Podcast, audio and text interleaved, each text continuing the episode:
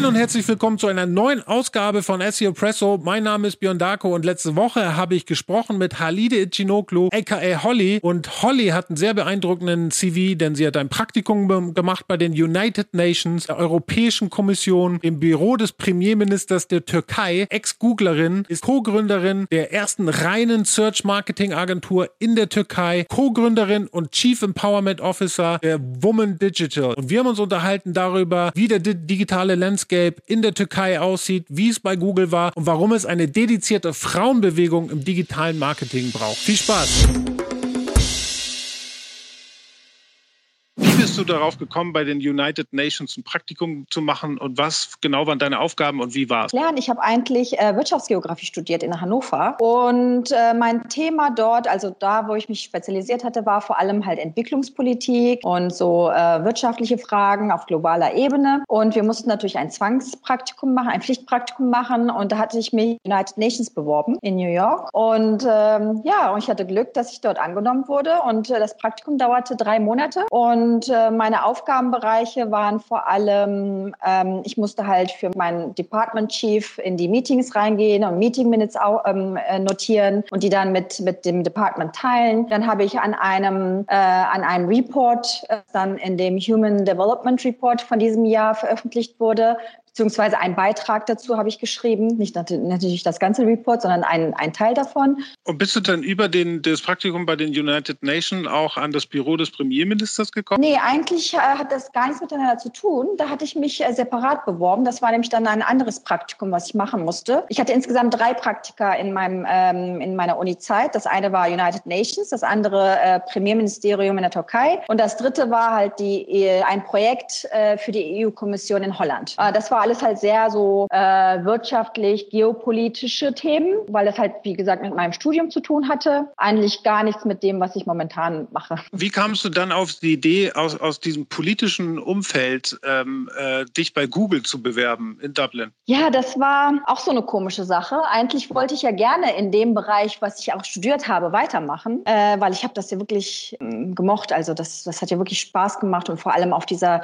geopolitischen Ebene, diese ganzen Entscheidungen, Entscheidungen zu sehen, wie die halt die Politiker bzw. die Verantwortlichen für, für äh, über was sie reden, über was sie entscheiden. Das ist ja wirklich super interessant. Nur das ähm, Problem ist, dass man, es ist sehr schwierig, an diese Stellen langfristig ranzukommen. Also als, als Praktikum hatte ich Glück, hat das alles gut äh, geklappt, aber dann als, als langfristige äh, Stelle äh, war das schon schwierig. Und vor allem, ich habe die Uni Ende 2003 absolviert und zu der, zu der Zeitpunkt war das ja auch diese Wirtschaftskrise in Deutschland und in Europa war das ja alles so wirtschaftlich bisschen blöd und da habe ich halt hm, eine Zeit lang keinen Job gefunden. Und zu dem Zeitpunkt war das ja so, Irland war ja total am Boom. Das war ja dieses äh, Celtic Tiger zu dem Zeitpunkt. Alle amerikanischen Firmen haben dort investiert. Da war ja Microsoft, Google und so weiter.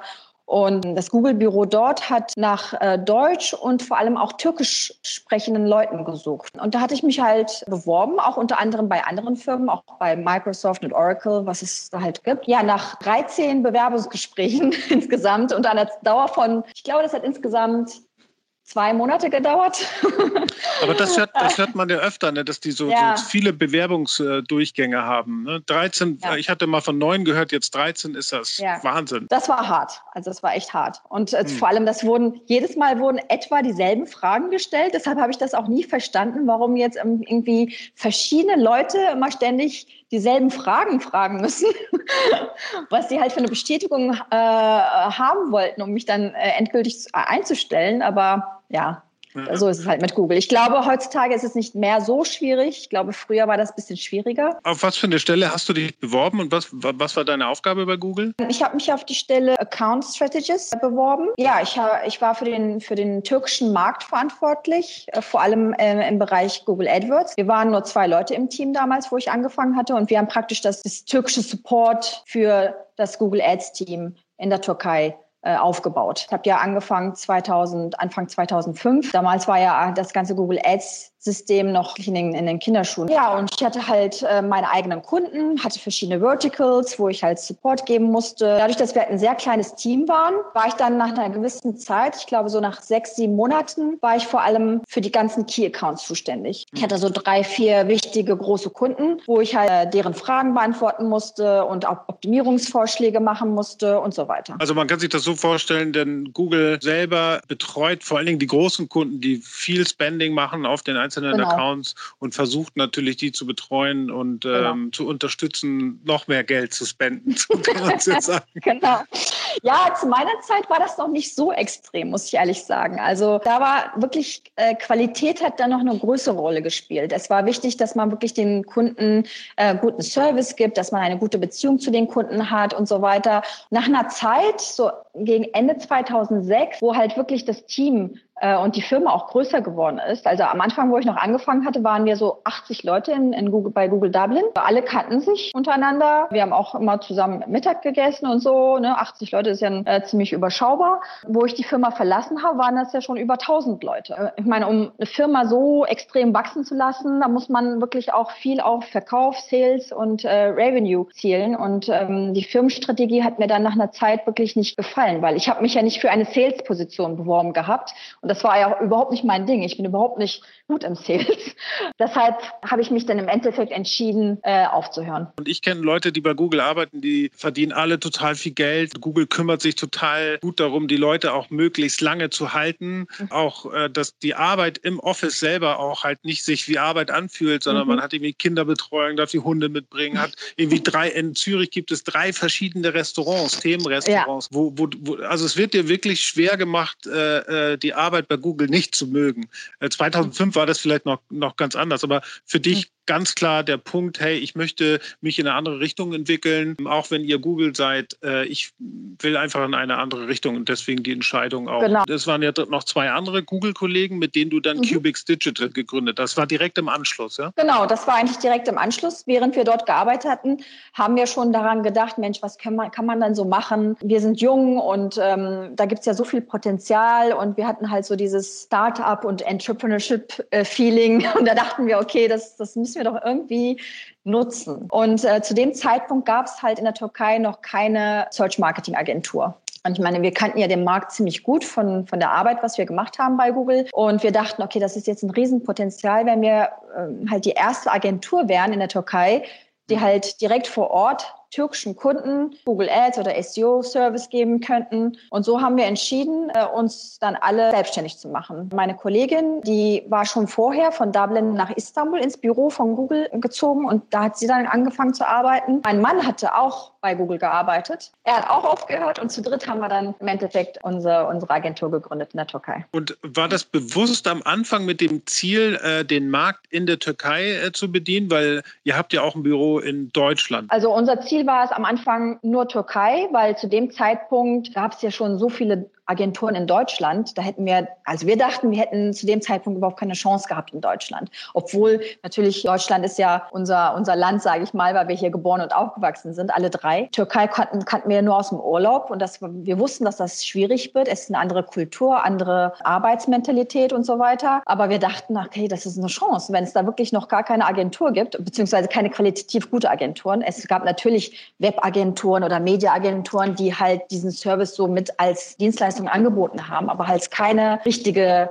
äh, nur auf Search äh, fixierte ähm, Agentur gab es halt zu dem Zeitpunkt nicht. Verglichen zu anderen Ländern ist es, denke ich, einfacher, dort die Produkte zu verkaufen bzw. die Leistung anzubieten, weil ähm, die, die, die, die, persönliche Beziehung zu den Türken ist halt sehr wichtig. Und wenn man halt diesen, diesen, Türk, diesen persönlichen Draht hat und dadurch, dass man halt schon so lange da ist, 14 Jahre schon, kannten uns alle und wir hatten eine sehr gute Reputation und wir kannten wirklich alle, auch aus den großen Firmen, war das halt für uns immer ähm, sehr gut. Und vor allem, wir hatten auch diesen Background, die kannten uns alle halt die, die deutsch-türkische Agentur, die, die Leute, die Deutsch-Türken, so nach dem Motto. Mhm. Die haben halt sehr ähm, wertgeschätzt, diese, diese deutschen Tugenden, dass wir immer pünktlich waren, immer ordentlich gearbeitet haben und immer so, ne?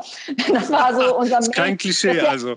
Nee, nee, das war unser Main Selling Point in der Türkei. Und das hat wirklich die Türken fanden das klasse. Aber in Bezug auf diese Vergleiche, natürlich, es gibt sehr viele Unterschiede, kulturelle Unterschiede, die halt auch unser Business beeinflusst haben und immer noch beeinflussen. Ich finde zum Beispiel in, in, in der Türkei ist es sehr einfach, also einfacher, sage ich mal, als in Deutschland oder in anderen Ländern, Kunden davon zu überzeugen, warum SEO wichtig ist oder warum jetzt Google Ads optimiert werden muss und so weiter. In, in Deutschland ist es schwieriger, weil die Deutschen hinterfragen viel mehr. Die wollen, wollen immer alles noch mehr erklärt haben und noch mehr, ja. ne? Ich meine, äh, man ist halt neu und die haben alle vielleicht haben schon mit Agenturen gearbeitet, beziehungsweise haben ihre Inhouse-SEO-Leute oder Google Ads-Leute, wo sie dann immer mehr als diese, diese, dieses die sind immer skeptisch. Die wollen immer alles genau wissen und immer alles hinterfragen. Und das, das kannten wir gar nicht aus der Türkei, weil in der Türkei war das immer so, ja, ich meine, wir sind halt Ex-Googler und äh, das ist halt gut für euch und macht das mal und vertraut uns. Wir machen das schon ja. ordentlich. Ne? Also, also, die, die, die, dieser Status als Ex-Googler, siehst du, dass das äh, wirklich auch äh, Leute dann beeindruckt auf Kundenseite und sagen, ja, wow. Ja, am Anfang mehr als jetzt, hm. äh, weil wie gesagt, jetzt gibt es ja mittlerweile auch so viele Agenturen, äh, sei es in Deutschland oder in der Türkei. Und es gibt ja auch viele Agenturen, die auch von Ex-Googlern gegründet wurden, beziehungsweise Ex-Googler aber arbeiten jetzt auch bei anderen Agenturen und so weiter. Das heißt, nicht mehr so ein Selling Point ist klar. Aber hm. am Anfang war das schon äh, die dachten halt nur, dass wir, weil wir Ex-Googler sind, kennen wir das System und, und auswendig. Und wir können das irgendwie manipulieren oder so, keine Ahnung. Aber so ist es ja nicht.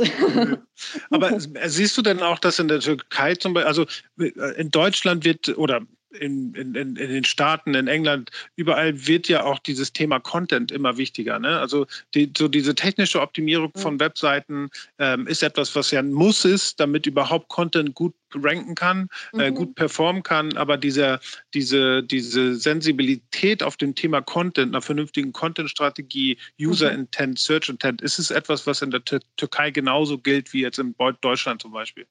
Ich würde sagen, in der Türkei ist es noch ähm, ein neueres Feld. Ich würde sagen, dass es erst so seit äh, zwei, drei Jahren so richtig wichtig, wichtiger geworden ist. SEO wird immer nur als, als technische Arbeit gesehen. Wenn man halt über SEO redet, denken die Leute immer gleich, okay, äh, was werdet ihr jetzt tech, äh, technisch auf meiner Seite ändern? Äh, Content denken sie dann immer, okay, wir haben ja einen Content-Schreiber, der, der schreibt dann irgendwas und das ist dann für uns, ne, das reicht, so nach dem Motto. Die wissen gar nicht, diese Kombination zwischen Content-Marketing, Content On-Page-Content und dem Technischen, dass das alles irgendwie zusammenhängt, dass man das irgendwie integriert machen muss. Ja. Das ist so, also bei vielen Firmen ist das noch nicht so ähm, klar, würde ich sagen. Und bei einigen Firmen ist das auch wirklich erst was Neues. Du bist ja Mitbegründerin und äh, Chief Empowerment Officer der Woman Digital ähm, äh, Organisation. Und es gibt ja momentan sehr viel ich klammern mal Frauenbewegungen auch im Digitalen. Es gibt diese Women in Tech äh, mhm. aus den UK, Women Digitals. Was war für dich der Grund, da wirklich dediziert was für Frauen auf die Beine zu stellen? Also im Online-Marketing sind ja eigentlich schon viele Frauen vertreten, vor allem in Social Media, Content Marketing. Aber was uns immer in der Türkei vor allem gestört hat, dass man auf diesen ganzen Konferenzen oder Events oder irgendwelchen, wenn man zum Beispiel mit irgendwelchen Entscheidungsträgern gesprochen hat, wenn wir da, wir sind sind ja drei Partner, zwei Frauen, ein Mann.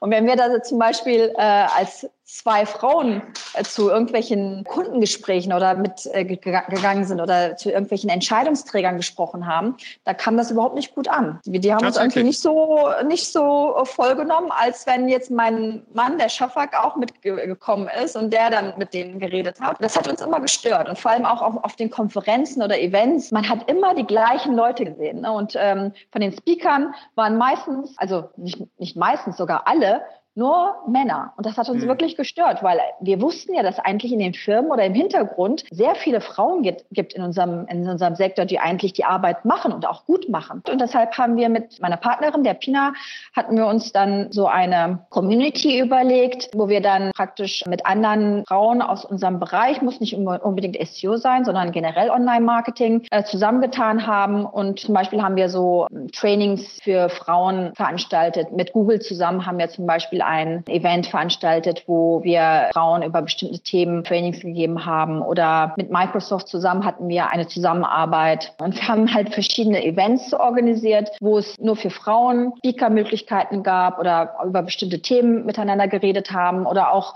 einfach die vielleicht äh, unterstützt haben oder über deren Probleme geredet haben, warum sie vielleicht so im Hintergrund sind und nicht sich trauen oder sowas, damit wir halt vielleicht eine langfristige Lösung finden können, wie man das verbessern kann. Liegt das am Selbstvertrauen? Liegt das am Know-how? Was kann man da besser machen? Ich meine, Know-how kann man immer lernen, aber Selbstvertrauen muss man sich halt einfach trauen und einfach, ne, ich meine, äh, schlimm kann es ja nicht sein, wenn man einfach mal was Falsches sagt oder einen Fehler macht oder so. Das ist ja nicht schlimm. Das macht, kann ja jeder. Das hat ja nichts mit, mit, äh, mit Mann oder Frau sein zu tun.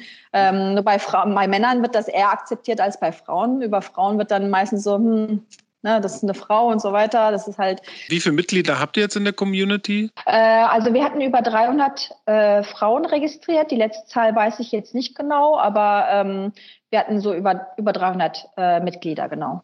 Aber wir und wollen das, wie gesagt, auch international äh, weiter äh, fördern und ähm, zu wachsen bringen, weil ich denke, das ist ein großes Thema auch in Deutschland. Es ist jetzt nicht nur ein türkisches Problem, sondern generell ein Absolut, internationales ja. Problem. Und auch in Deutschland, wenn ich mir jetzt zum Beispiel die ganzen Konferenzen angucke und schon alleine, Absolut. wenn ich dieses Speaker-Line-Up sehe mit den ganzen Männern, das ist dann irgendwie, finde ich dann schade, weil ich finde, es gibt wirklich so viele tolle Frauen, die auch viel wissen und auch gerne mal reden würden und ihr Wissen teilen würden und so weiter. Und das muss man schon fördern und unterstützen, denke ich.